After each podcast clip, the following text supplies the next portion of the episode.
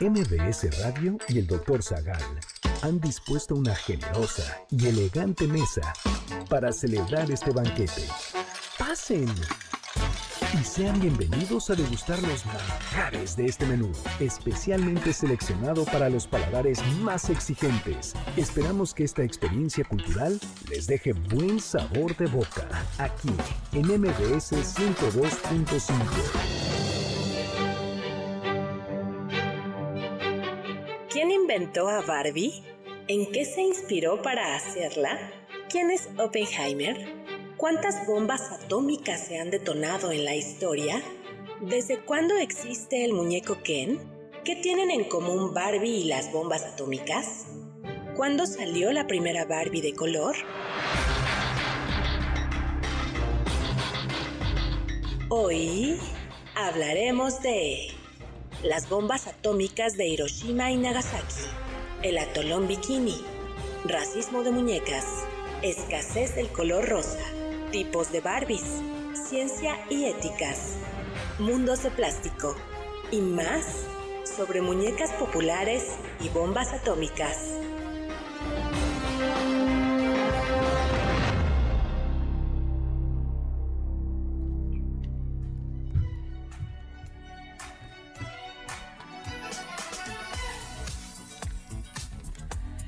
Pues al ritmo de esta música iremos al antiguo Egipto para conocer muñecos de trapo malditos.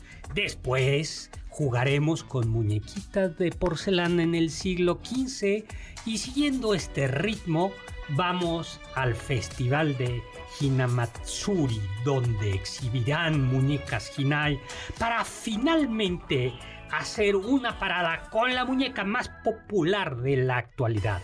Sí, hablaremos hoy de Barbie, pero también de las bombas atómicas.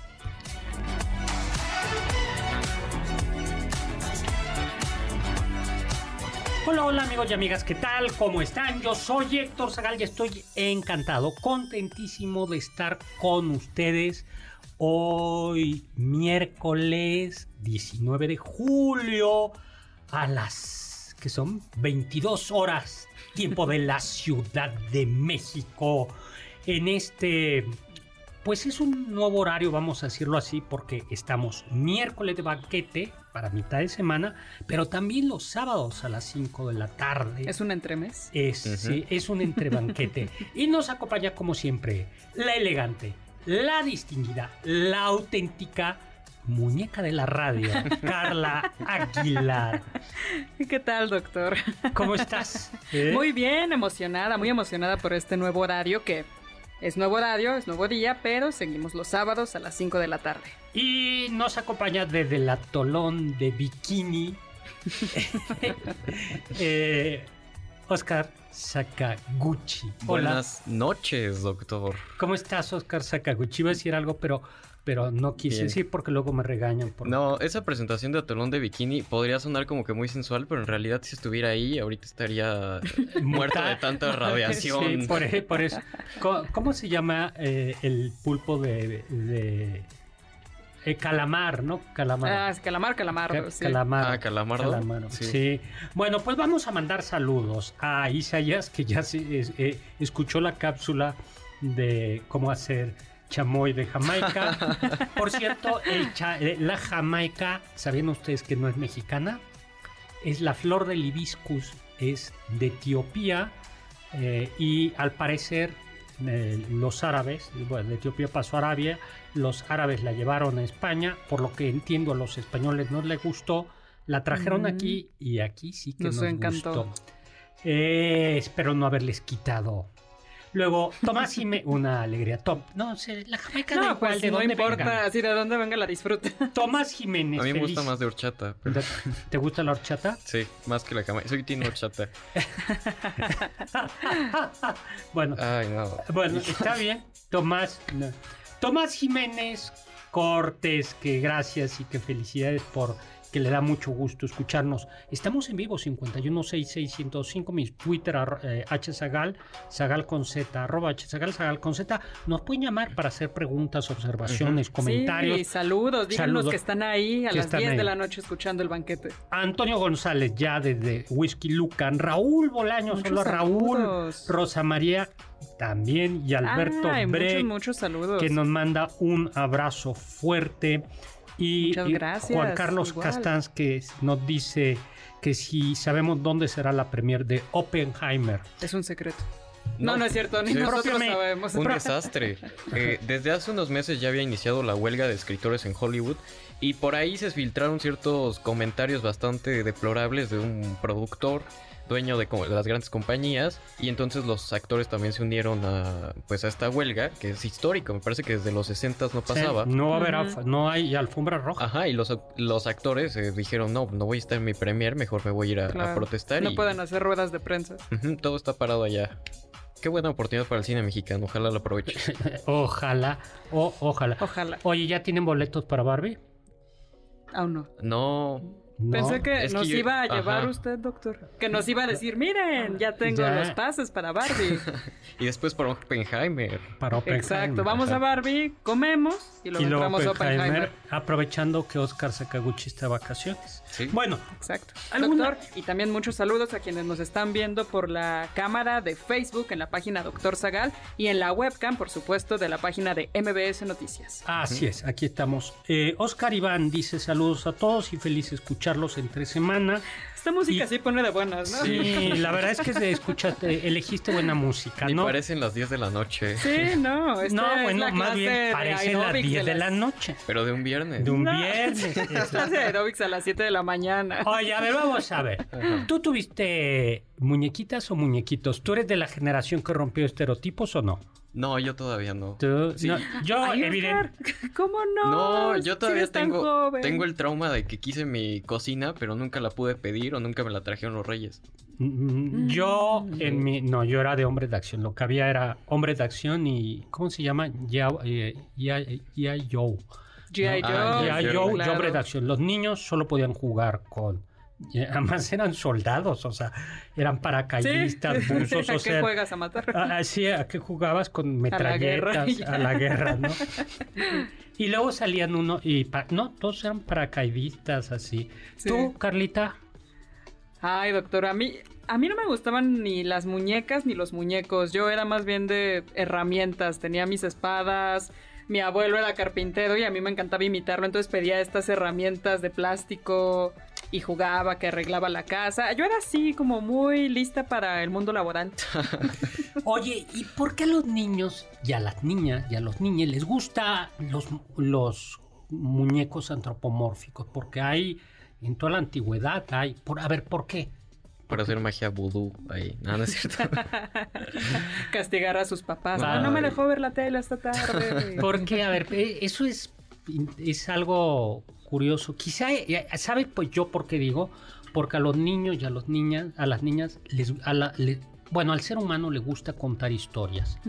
Y los niños son grandes contadores de historias. Y entonces Claro. justo eh, los juguetes son, los, ni- los muñecos son los actores de las historias que cuentan. Sí. Claro. Yo creo que es Sí, ju- justo yo iba a decir que, que es como una proyección, te puedes proyectar en ellos, ¿no? Y, y ya con ellos puedes ir inventándote tus aventuras y hacer como si tú las estuvieras viviendo de alguna manera. Todo niño, toda niña es un pequeño guionista, un dramaturgo, pero luego, chin, llega TikTok y les quita la inspiración, ¿no?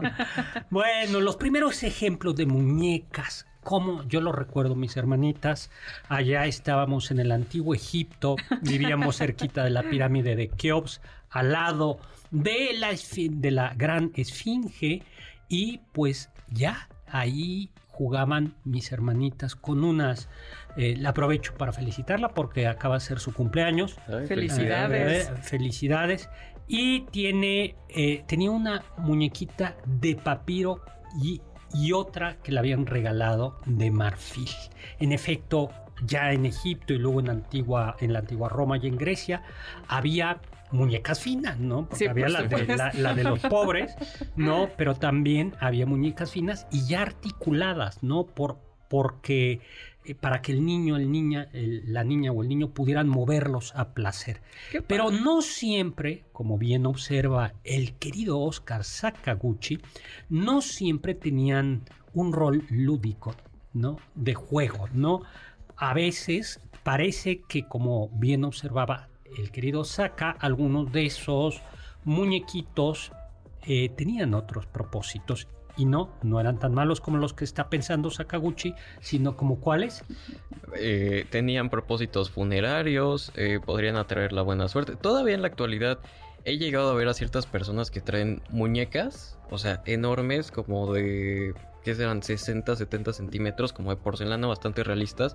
Y las traen porque las están cuidando o tienen una cercanía sentimental bastante extraña. Ay, yo ya no he visto eso, pero Sí, hay mucha- sí. muchos amigos, cuando yo era niña me acuerdo que se pusieron mucho de moda los duendes. Mm, también- cuidar duendes, ponerles agua y... ajá. Doctor, eh, ¿podrían entrar ahí quizás como las figurillas de los santos? No, porque, eh, a ver, yo creo que las figuras de los santos, eh, al menos en el, en el catolicismo, son un mo- so- sirven para que tú invoques al, o sea, te recuerda, eh, te recuerda a otro, a- a- sí, son símbolos, signos, ¿no? Y entonces tú lo que haces es invocar, es como, eh, a ver, es parecido a una fotografía. De, tú tienes, eh, ¿Tú te acuerdas cuando tenías novia, Oscar Sakaguchi? Fue hace mucho, Bueno. pero sí hay Sí. recuerdos y, que remotos. Tenía, y que tenías por ahí su foto y que en esa foto En la cartera, por supuesto. le ponías una florecita y, Ajá. de- y la sacaba y la besaba. No, en realidad no Sí, besaba claro, sí, el sí, papel, sino Oscar Sakaguchi, que alguna vez creyó en el amor. Con eso quería enviarle, darle, decir, te quiero, quisiera darte un beso, pero no te tengo aquí. Todavía cuando la extraña. Ah. No, no es cierto. no, claro que no. Ya superado. Entonces, yo creo que es, sí, sí, y- sí. y yo creo que es que es un uso distinto. Claro. Es, es un uso distinto. Y los santos son esto, es yo quisiera que tú estuvieras aquí y Entonces son más bien efigies, ¿no? O sea, no muñecos, sino efigies. efigies, exacta, eh, exactamente. ¿no?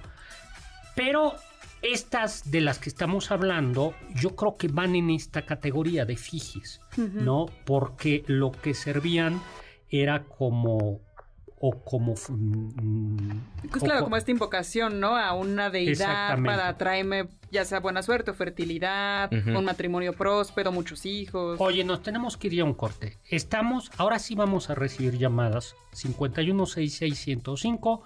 Eh, nos están escuchando desde eh, Abu Dhabi, ¿no? Ay, Para mil, que mil vean. gracias. Sayeda nos está escuchando desde Abu Dhabi. Muchísimas gracias. Buenos saludos. días, Abu Dhabi, o buenas noches, no sé, ya no dirás. Vamos a un corte.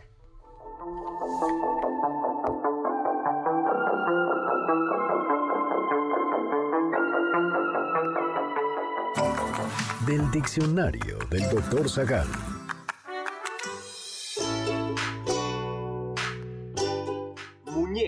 Viene del prerromano y se usaba para referirse a un bulto. Con el tiempo, esa palabra se utilizó para referirse a la articulación que hay entre el antebrazo y la mano. Sin embargo, muñeca también empezó a usarse para hablar de bultos de tela. Y como las primeras muñecas de juguete eran de trapo, el término terminó ocupándose para hablar también de estos juguetes.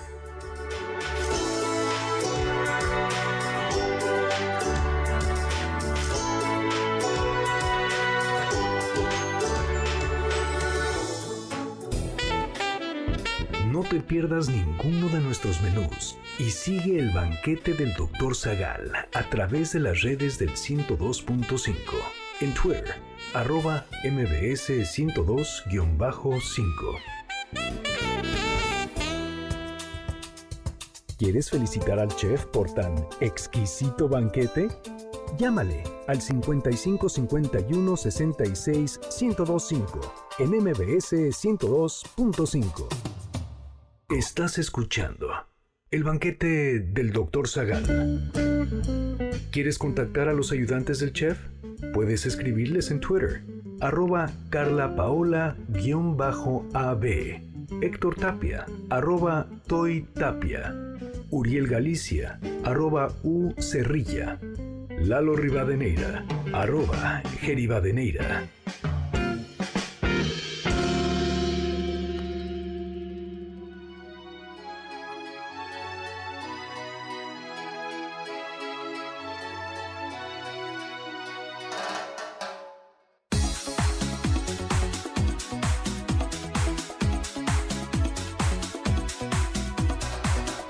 Hola, hola, estamos de regreso con esta música así de miércoles, de ya vamos calentando motores para el fin de semana. Así ya es, es verano para los jóvenes como Oscar Sakaguchi, es vacación. Ya para los profesores es época de preparar programas y exámenes, porque nosotros no tenemos derecho a la alegría ni al descanso, salvo cuando estamos con ustedes.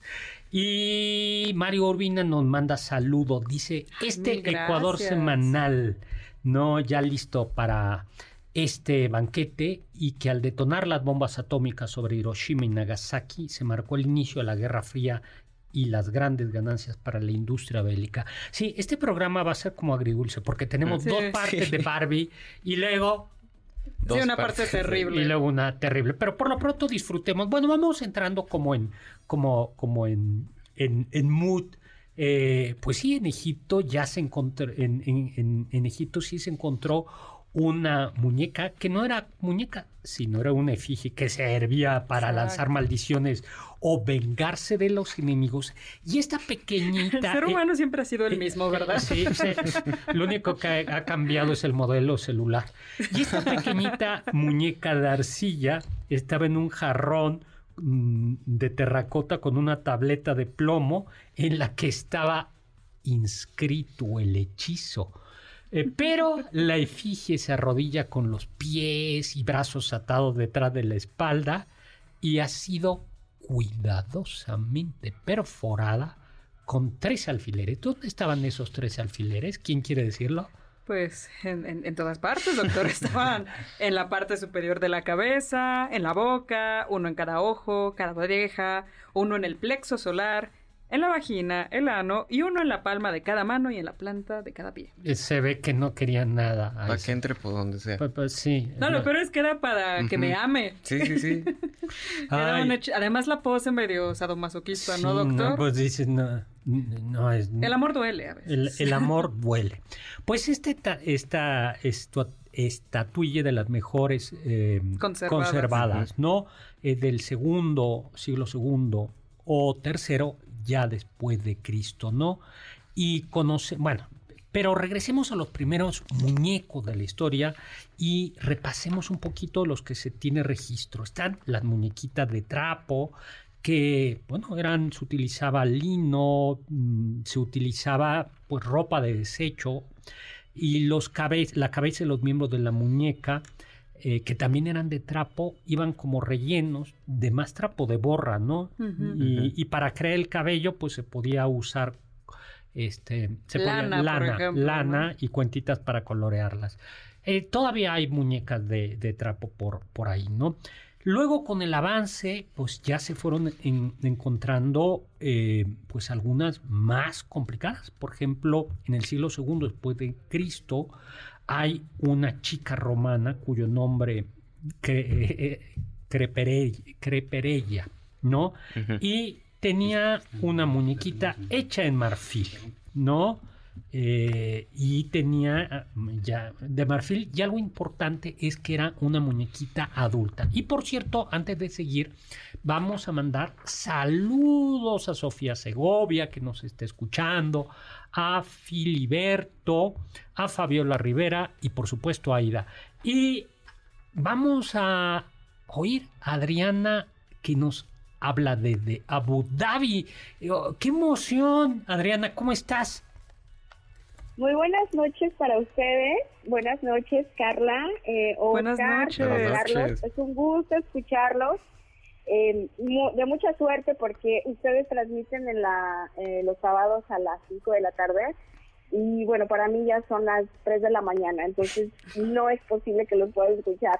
Pero hoy miércoles, aquí en Abu Dhabi, 8.30 de la, de la mañana, eh, de, de jueves ya. De jueves Entonces, ya. Un gusto Wow. escucharlo, sí, doctor. Oye. Muy agradecida por todos sus programas. Dos cosas. ¿Y qué haces allá por Abu Dhabi? ¿Ya has visto muñequitas allá? ¿O muñecos? Ah, eh, sí, eh, yo eh, vi a tra- eh, bueno, vivo aquí ya desde hace casi una década porque mi esposo trabaja aquí. Muy bien. Entonces, eh, ya desde, desde ya soy inmigrante desde hace muchos años, ya eh, completamente inmersa en la cultura. Ay, qué padre. Qué padre, qué padre, qué padre. Pues un abrazo. Así es, sí. Un abrazo a Muchísimo. Abu Dhabi y qué gusto escuchar tu voz porque siempre... eh, Sí, eh, te eh, tenemos tenemos- súper bien ubicada en Twitter, que Ay, estás siempre muchísimas gracias. Yo escuchándonos. también, yo cuando escuchaba a Carlita, yo decía, ay, qué bonita voz. Ay, Eh, mil, mil De una, gracias. señora, de, una, de una persona ya un poquito mayor. No, hombre, está bien jovencita, estás, es una niña, todos están súper jóvenes. Ay, Adriana. Soy un alma vieja, sabia. Muchas gracias. Le iba a comentar, doctor, le hice el comentario que el mejor hibiscus, el mejor, la flor de Jamaica, en acá en Medio Oriente la tenemos de Sudán, viene de Sudán. Ahí Es está. el- lo que le llaman el carcabé en árabe. Que es, eh, mira, cárcabe, eh, es la flor de hibiscus, Cárcabe, que es lo que en Exacto. México conocemos como Jamaica, era lo que como comentábamos. flor de Jamaica. Pues para que vean, Exacto, y viene de, de Sudán. uy, qué Bueno, la, delicioso. la mejor la que tenemos de Sudán. ¿Y cómo la toman? ¿También así como nosotros, como Sí, como una infusión, ¿no? O como infusión caliente. Ah, así es. Sí, también como, infu- como infusión caliente, o por ejemplo, tuve la oportunidad de ir a Luxor, y ahí como es- hace muchísimo calor, eh, en una tienda, en una, en una, hicieron una, como una campañita, un- una casa de campaña, y a todos los turistas nos daban una, un refrescante, un vaso refrescante de hibiscus, de Pues- carcabé. Pues Entonces, imagínense lo que, lo que- a que nos supo es agua de Jamaica Jama- en pleno Luxor. Pues para que vean que la cocina mexicana es cocina fusión de antaño. Adriana, muchísimas gracias y estaremos en contacto. Un saludo. Eh, un saludo. Mil, mil gracias. Muchísimas gracias, Gracias, Adriana. Un abrazo. gracias. Un abrazo, Gracias, gracias. Adriana. Gracias. Bueno, pues eh, qué impresión, ¿verdad? De lo que Ay, qué emocionante. Qué, qué emoción.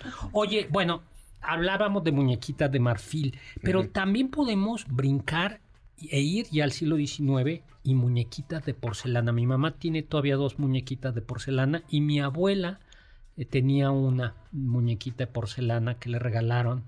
eh, y esas, claro, esas eran muy caras porque entonces lo que tenían era la cara de porcelana, los brazos de porcelana y la ropa era una ropa finamente, finamente hecha, ¿no? Sí, Las claro. más famosas eran alemanas, ¿no? eran alemanas y algunas de ellas se podían como pintar, o sea, se- no pintar, sino, ¿cómo se dice? Polvear, ¿no? Maquillar. Le Sí. podías poner chapitas, Chapitas, chapitas. Ay, ¿no? qué bonito. Sí. Este, claro, eso eh, solo las niñas ricas la podían te- tener y además iban cambiando los trajes, así como a la Barbie le cambian ahora los trajes, se los podían ir cambiando. Por su parte, los, nati- eh, los pueblos originarios de América utilizaban hoja de maíz para dar forma a muñecos. No, eso, yo, esos yo todavía los, los he visto. Y en Japón, inspirada en la familia imperial, existían muñecas hina, hina, que son tradicionales y que se le, regala, se regalan a las niñas recién nacidas con el deseo de prosperidad, felicidad y salud para el futuro. Y hay un festival al año. Así es, el Hinamatsuri. Y en este festival se tienen que sacar las muñecas, se exponen por lo que dura el festival, pero una vez que se termina hay que guardarlas muy rápido porque se piensa que si están expuestas más de lo necesario después de que acabe el festival, la niña se va a quedar soltera de mayor o le va a costar mucho trabajo encontrar No, esposo. bueno. Sakaguchi, se me hace que no va, no, no, no vaya a ser que tu muñequito lo sacaron y lo dejaron mucho tiempo. Yo creo fuera. que mi- mis ancestros sí se pasaron más de cuatro días y ahí el Sakaguchi quedó Qued- maldito. Quedó, quedó, vas a quedar Todavía está soltero. rodando por las calles. Vas a quedar soltero. ¿Y qué pasó con la Barbie? Pues la historia de, a ver, la primera es, ¿tú tuviste Barbies, Carla? Ay, tuve tantas, doctor, pero todas se quedaron en su caja nuevas. Ay, mis sobrinas sí tenían muchas Barbies. Tú ya quedamos que no tuviste No, Barbies. ni Ken, ni nada. Max Steel sí, Barbie no. Yo lo que hacía era ahorcar a las Barbie, a las Barbie de... Sí, pero es que yo jugaba a, a la Revolución Francesa Ay, y cosas así. Córtenle la cabeza. Y jugaba a la guerra y entonces tomaba las muñecas de mi, de mi hermana y eran ejecutadas. Y eran ejecutadas. Pero era, sí, una de ellas sí, en efecto sí se llamaba ¿Sí? María Antonieta. Y otra simplemente la, la ahorcaba. ¿no? No, bueno. Bueno, era, Es un parte, buen juego, era parte de la historia. Sí, yo me imagino a su hermana. Ay, yo era- Sí, a ella no le parecía muy divertido. Pero yo le decía, se portó mal, se portó mal. No tenía conciencia de clase, Clase. por eso le pasó eso. Bueno, pero regresemos. La historia de esta muñeca es ya parte de la cultura pop, ¿no? No solo porque su invención cambió eh, la manera de, de divertirse, sino por todo lo que ha cambiado esta muñeca. Algo bien importante y, y es que es una muñeca que no es una niña, y eso fue, sino es una señorita. Y esto en su momento causó escándalo. Vamos a un corte y regresamos.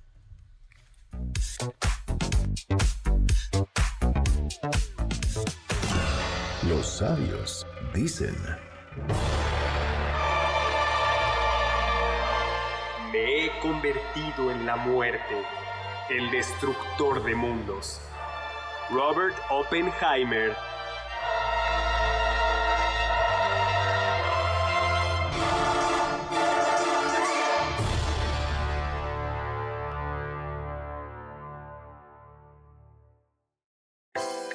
¿están disfrutando el menú?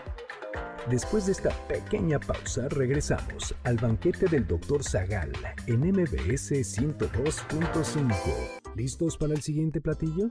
Mm, Quédate con nosotros. Aún hay mucho por picar y la promesa sabrosa, el postre.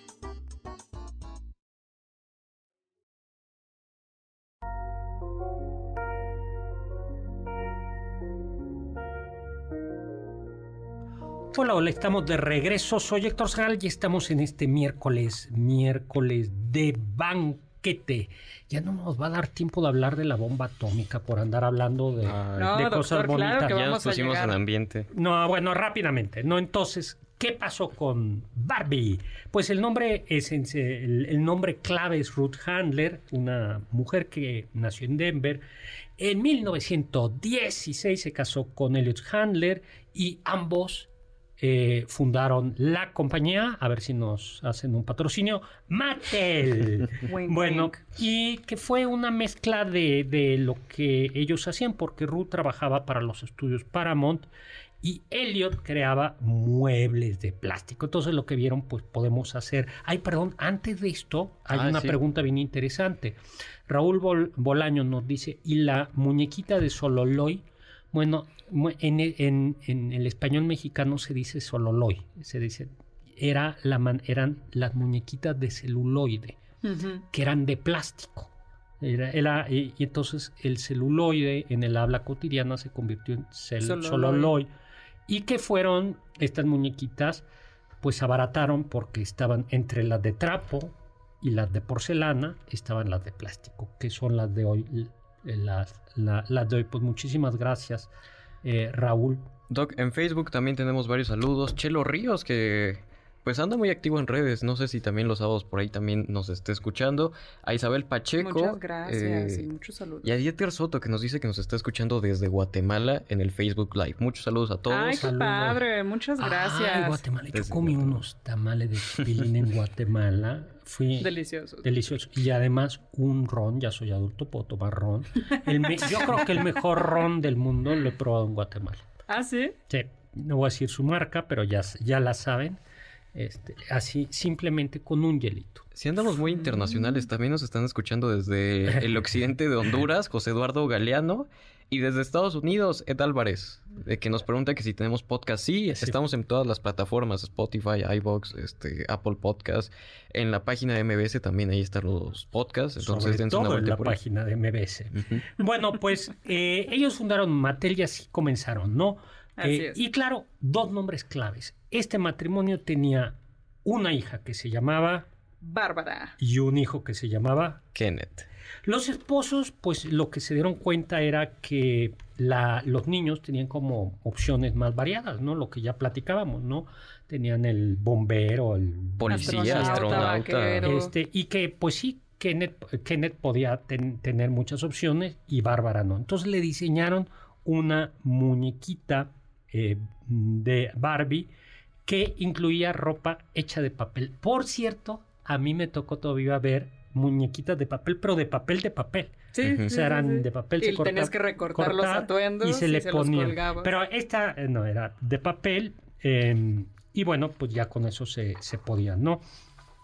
Hacer. Y algo que le decía que es como muy importante es que ya no eran niñas, sino eran señoritas y señoritos, ¿no? Eh, Sí, pero fue en un viaje a Suiza, Doc, donde toda la familia estaba veraneando y conocieron allí en Suiza, Suiza, perdón, a una muñeca que se llamaba Lily, que estaba inspirada en una tira cómica y lo que le llamó la atención a la madre de Bárbara es que esta muñeca tenía había varias muñecas con distintos atuendos, atuendos para esquiar. Y ella se acercó a la tienda y preguntó si podía comprar una muñeca y comprar aparte los atuendos para írselos cambiando. Y le dijeron, no, eso no se puede. Si, si quiere este atuendo, compra esa muñeca. Si quiere este otro atuendo, compra esta otra muñeca. Y allí dijo, aquí está la mina de oro. Es la misma muñeca, pero cómprala. exactamente, Ujú. con todos sus, sus Todos atuendos. los aditamentos, todos los atuendos que tú quieras. Y como bien dice doctor, dejó de ser una niña para tener las curvas de una señorita. Y se pudo dedicar a todo lo dedicable, ¿no? Porque, Así es. bueno, que no ha sido Barbie? vampira, ¿no? Hay una... Hay, Draculaura, sí. sí, hay un- Pero si es de. Barbie, ¿no eran de la competencia? No, es la competencia. eh, Sí. pero a ver, eh, bueno, pero eso fue... ¿Qué otro? eh, bueno, eh, y el, el gran lanzamiento es eh, En 1959. Y la primera Barbie traía tacones de aguja y un traje de baño de cebra sin tirantes, chan, chan, chan. ¿no? Eh, porque además tenían diseñador, o sea, eh, tenían di- Barbie tuvo diseñador desde, desde el primer momento, ¿no? Y el origen de Ken, bueno, pues claro, si Barbie, eh, Barbie necesitaba con quién jugar. Y entonces, na- así que salió Le dieron un novio y fue Ken. Ken. Pero luego ya la historia, bueno, tienen nombre, ¿no? El nombre completo de Ken es, Kenneth Sean Carson. Wow. y el de Barbie, Bárbara Millicent Roberts. y fueron novios, pero Ahorita son mejores amigos. exactamente. Bueno, en la, película no, pero lo- está raro eso. Está en la, ¿Cómo es Friends, Los friendzonaron? multiversos de Todavía Barbie. se dice la fre- Sí, Sí, lo frencionaron. Lo sí. frencionaron, Pues ¿no? es que Ken, ¿qué ha hecho de su vida, doctor? Y Barbie ha tenido todas las profesiones sabidas y por haber. A ver, ¿qué ha sido? Este, en los últimos 60 años, Barbie ha tenido 200 profesiones, ¿no? CEO, Wow. astronauta, eh, Cirujana. ingeniera y robótica, ¿no? Ya fue a Marte, fue presidente, Desarrolla videojuegos. juegos. ¿no? Sin embargo, sí ha habido críticas. Una de las críticas, dos críticas. Una es que su talla es espiritifláutica Sí. y que eso es un mal modelo para las niñas, ¿no? Sí, porque muchas pueden eh, entrar en trastornos alimenticios por querer ser igual que la muñeca. Exactamente, ¿no? Y el otro es que es caucásica. Así es es. un modelo caucásico y es lo que ha predominado, aunque en 1968 hubo una primera Barbie negra, pero Era Christie, que no era Barbie, era la mejor o Ah. la amiga de Barbie. Fue Era- hasta 1980 que ya crearon una Barbie que sí se llamaba Barbie y que era de color. Pero además Christie era solo de color negro, porque Ajá. no tenía rasgos eh, afro. Ah, era como una Barbie, afrodescendiente. como si la pintaras de. Sí, no, de- afro, no afrodescendiente, ¿no? Así es. Y no es, es, es en realidad hasta 2009 cuando ya tenemos mm, una nueva línea de muñecas Barbie, así como más llenitas, ¿no? Bueno, eso es importante, ¿eh? Eso es, in- eso es importante. Sí. Es súper importante porque da los modelos de belleza, los, Claro. los modelos de belleza. Sí, de representación. También está la Barbie con capacidades distintas. Vienen con silla de ruedas algunas. Vienen con, por ejemplo, una pierna de prótesis. Y me parece que fue apenas en el 2019 cuando sacaron una con síndrome de Down. Creo que fue este año. Sí, la eh, Barbie fashionista muñeca síndrome de Down. A ver, alguna de las así profesiones. 1989, Barbie piloto. 1991, Barbie almirante de la Marina. Muy bien, muy Ah, bien. Las muy mujeres también hacen la guerra, ¿por qué no? ¿no? Ay, bueno, 2008, una presidenta con rasgos asiáticos, ¿no? Y luego ya aparecieron en 2015 Barbies con distintos tipos de cuerpo, ¿no? Ujú. Ni- Claro. Y en 1917 También Ken. también ya hubo Ken con moño, con trenzas, con pecas, ¿no? Eh, yo creo que eso está bien, ¿no? Hoy Barbie cuenta con 35 tonos de piel, 97 peinados, 9 tipos de cuerpo y cada vez serán más. A ver cómo está Barbie mañana. Pero Barbie de mañana va a ser como... A ver qué nos dice aquí nuestro consultor. Yo no sé, es que como va a haber tantas, imagínense conseguirlas de que, ay, es que yo quiero una Barbie como yo. ¿Dónde la venden? No creo que la venden en todos lugares. No, todos yo Yo lugares. decía- preferiría que hicieran Barbies así como uno. Una Barbie como yo, no, que mis Ay, alumnos sí. le cortarían la cabeza. La- Sería la Una Barbie del para el doctor. Zagal. Pero yo siento que todavía la Barbie original sigue siendo la caucásica. Pues sí, y, y, eh, ¿cuál era el chiste? ¿Por qué, la va- por qué eh, Ken ya no tiene, en, su, en la última versión ya no tiene coche? Porque se divorció de Barbie y Barbie se quedó con el coche. No. Bueno, porque además es, no es solo el atuendo, ¿no? Sino es todo, Sí, tiene Sí, su todo universo. todo el, castillo. Sí, la casa de playa, Debería la de van de haber una. Barbie inquisidora. Una Barbie Uy, poeta. Un, un, un, Barbie un Ken- filósofa. A lo mejor sí debe de haber.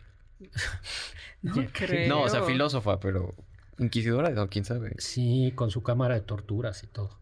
Eso sí sería revolucionario. O sea, una mujer es la inquisidora. Una ahora. Barbie del Ku Klux Klan. Oye, y ya que estamos Una poni- papisa. y ya que estamos poniéndonos oscuros, la otra Sí, la otra película es Oppenheimer, ¿no? ¿Quién fue Robert Oppenheimer? Nacido en 1904, 1967. A ver, vamos a hacerle la pregunta a Oscar Sakaguchi. Oye, 5166125. Vamos a hacer una cosa. Voy a regalar rápidamente al primero que nos hable eh, y nos diga cuáles fueron las dos ciudades donde tristemente se utilizó la bomba atómica. Se llevará un ejemplar de mi novela El vampiro del virrey. Hace falta una Barbie virreina. Barbie virreina. Barbie virreina. Sí, pues, sí, es- sí está el virrey. Aunque el virrey de mi novela no tiene virreina, pero Sor Juana Inés de la Cruz sí era amiga de una virreina. Bueno, El vampiro del virrey, mi novela, que trata de vampiros, monjas, sociedades secretas y mucho Vamos a más. hacer la versión con Barbies. Con. TikTok. Eh, a quien nos diga eh, en qué ciudades se utilizó tristemente la bomba atómica. Bueno, a ver, entonces Oppenheimer, Oscar Sakaguchi. Bueno, Oppenheimer era un físico estadounidense bastante reconocido en Estados Unidos eh, y que es contratado para formar parte del proyecto Manhattan, que es un proyecto que se inició después de que los estadounidenses se dieron cuenta de que los alemanes ya habían empezado la carrera por encontrar una bomba con dimensiones eh, pues bastante estrepitosas gracias a me parece que uranio Sí, eh, de hecho, Ajá. en 1938 los alemanes ya habían descubierto la fisión nuclear. Otto Hahn y Fritz Strassmann eh, fueron los que dieron con la manera de dividir un átomo y al dividir el átomo generaron una gran cantidad De de, energía. energía. Y eso, evidentemente, era pe- peligrosísimo. Claro, el marco teórico ya estaba lo había formulado Einstein en Así es. 1905, pero una cosa era el marco teórico y otra... eh, La amenaza real, que justo real, como decía Oscar, cuando los alemanes empezaban a acercarse a Checoslovaquia, donde había minas de uranio, Estados Unidos dijo, tenemos que apodarnos con esto porque si no Alemania nos va a destruir. Pues nos tenemos Alemania que nazi. a nazi, por un favor. corte. Vamos y regresamos. Escuché que...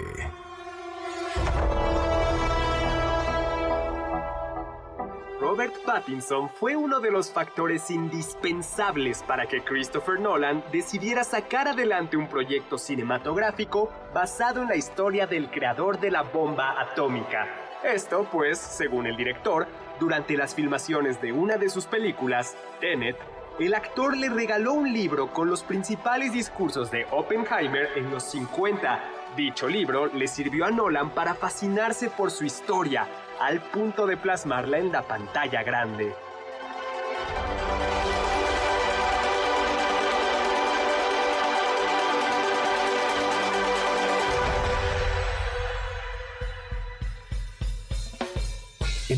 Continuamos con este banquete. Esperamos sus comentarios a nuestro correo elbanquete.mbs.com.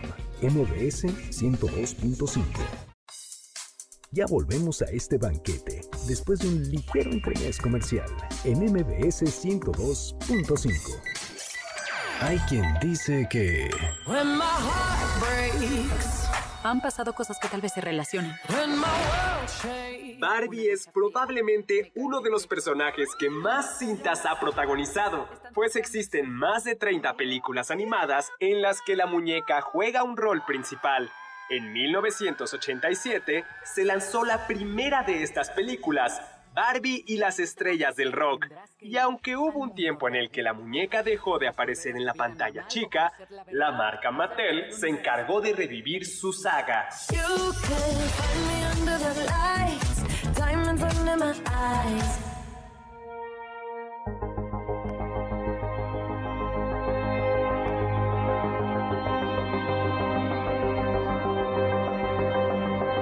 Estamos de regreso. Soy Héctor Zagal y estamos en este miércoles, miércoles de banquete, transmitiendo en vivo para ustedes desde el 102.5 de FM, acompañado de Oscar Sakaguchi y Carla Aguilar, pero sobre todo acompañado de ustedes. Ya tenemos ganador de mi novela El vampiro del virrey. Y la ganadora es Janet Tintle Jiménez. En efecto, Hiroshima y Nagasaki fueron las dos ciudades que fueron arrasadas por la bomba atómica, ¿no? Bueno, pero entonces, eh, pues vayamos, ¿no? A, 19, a 1939, Leo Szilard, eh, un amigo, viejo amigo de Einstein, se presenta en Long Island, donde estaba veraneando Einstein. Hay que recordar que Einstein era judío, ¿no? Y escapó, de la, escapó Alemania de la Alemania nazi. Y Szilard le dice que los alemanes ya habían conseguido la fisión del uranio y que se tenían que poner eh, las pilas. Y le dijeron, los alemanes por eso quieren Checoslovaquia, porque allí hay uranio. Eh, pero pues necesitaban que alguien, Einstein había sido premio Nobel en 1921 pusiera en alerta al presidente, ¿no? Eh, porque si no, no le iban a hacer caso. Y entonces a él... Nunca escuchan a los Sí. científicos. Y na- a- na- Einstein dijo, nunca se me exclamó lo de la reacción en cadena. eh, y entonces le escribió a Franklin Delano Roosevelt y por fortuna eh, llegó a tiempo, a ver, sí, llegó a tiempo la noticia y el 2 de agosto eh, le escribió a Einstein ah, diciéndole que en el futuro inmediato, si se usaba el uranio, se podían hacer unas bombas extremadamente poderosas. Una sola, eh, ¿qué decía Einstein? Una sola Una bomba. sola de estas bombas llevada por un barco y explotada en un puerto podría destruir el puerto por completo, así como el territorio circundante. O Ya sea, lo- era un arma de una magnitud No. que jamás se había escuchado. Y a los 10 días de recibir la carta, eh, nació el llamado Comité BRICS, que fue el germen del proyecto Manhattan del que hablaba Oscar, pues para diseñar la bomba atómica. Es una cosa horrible esto, porque era, a ver, o sea, dices, es como el mal menor, ¿no? Sí. eh, imagínate el- la bomba atómica en manos de Hitler. O sea, entonces, a ver, no me gusta que la tenga nadie, pero, pero, Claro, pero, Pero- a ver, alguien la quiere... o sea, es muy difícil, o sea, lo que pasó en realidad fue muy difícil porque no era bueno ni que un bando ni el otro utilizaran una bomba atómica contra ninguno de los otros. Sí. Pero justo, ¿cuál era el menor de los males? Males. Sí. pues parece que como la usó un bando, o al menos la intención que tenía uno de los bandos. Pues sí, el 16 de julio de 1945, eh, pues tiene lugar el primer ensayo ya nuclear, Trinity Test, en el, eh, pues que eh, fue en el desierto, ¿no? Sí, en Nuevo es. México. de, de Nuevo México. Luego han habido un montón de películas de, la, de mutantes de Nuevo sí. México, ¿no? De, de gente que se... Eh, es, territorio mexicano. Cinco y media de la mañana. Bueno, 15 segundos antes de las cinco y media de la mañana detonó esta bomba. La Trinity. Un humo de desde 10 kilómetros de alto, un cráter de 3 metros de profundidad, ¿no? Doctor, ¿sabe cómo le llamaban a esta bomba? Eh, se llamaba la prueba Trinity, pero le llamaban el artefacto porque Oppenheimer, antes de que se hiciera la prueba, de, pensaba que era pues muy eh, violento llamarle bomba con la gente que trabajaba ahí, los trabajadores podían ponerse muy nerviosos, apanicarse, entonces les dijo a sus compañeros, mejor llamémosle The Gadget, el artefacto. El artefacto. Porque así lastima menos, yo creo, o Sí, algo sí, así. no, total, dicen que, que, que explote el gadget. Sí, no es lo mismo que explote la La bomba. Entonces así se le llamó esta primera bomba. Ah, porque además tienen nombres. Esta fue The Gadget. Contenía plutonio, no plutonio. Y, eh, bueno, como En si... est- en- fue en esta prueba donde ocurrió este famoso episodio en el cual se dice que Oppenheimer, a, a kilómetros de distancia de donde se detonó la bomba, pronunció estas palabras cuando vio la cúpula. Me convierto en la muerte, el destructor de los mundos. Un texto mm, de Bhagavad Gita. Así es. Pues es que en efecto fue, fue, fue eso, fue terrible, ¿no? Ahora, él defendió Oppenheimer la creación de la bomba atómica porque decía, es inevitable, se va a inventar. Claro. Y de hecho es muy eh, significativo el- este texto de tradición hinduista porque en este texto se habla de un aprendiz que está hablando con un dios y parece que estas palabras que fueron pronunciadas por Oppenheimer eran como lo que hubiera dicho el aprendiz porque el dios le dice no te lamentes por tener que ir a la guerra y pelear con hermanos, amigos, con, la, con otro ser humano, pues, porque es lo que se tiene que hacer. Este es el paso para que evitar que la guerra continúe más tiempo del que debería continuar. 6 de agosto de 1945, ¿no? Y el argumento que utilizaron para ah, legitimar la bomba es que se- los japoneses no se iban a rendir y te- iban a tener que luchar palmo por palmo Sí. y eso costaría muchas vidas de estadounidenses. Pero fueron muertes civiles y en principio en una guerra no, en teoría no se debe. Bueno, pues a ver mejor eh, me- Oppenheimer y luego Barbie. Bueno, pues muchísimas gracias a Sí, todos. mejor el trago amargo primero y luego... Pues sí, cambiamos horrible. Sí, bueno, gracias Lourdes Serrano. Y bueno, pues muchísimas, muchísimas gracias. Gracias a Oscar Sakaguchi y a Carla Aguilar. En cabina, en cápsulas a Carmen Cruz, Larios y Héctor Tapia. En controles al ingeniero a Héctor Zavala. Producción Juan Carlos Castillo, Carla Aguilar y Oscar Sakaguchi. Nos escuchamos el próximo sábado Así a es. las 5 de la tarde. Y los dejo como siempre con aquello que decía Immanuel Kant. Sapere aude, atrévete a saber.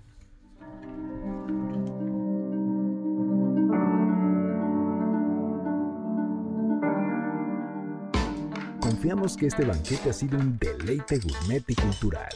Gracias por escucharnos y nos esperamos el próximo sábado con una deliciosa receta que seguro será de su agrado. MBS 52.5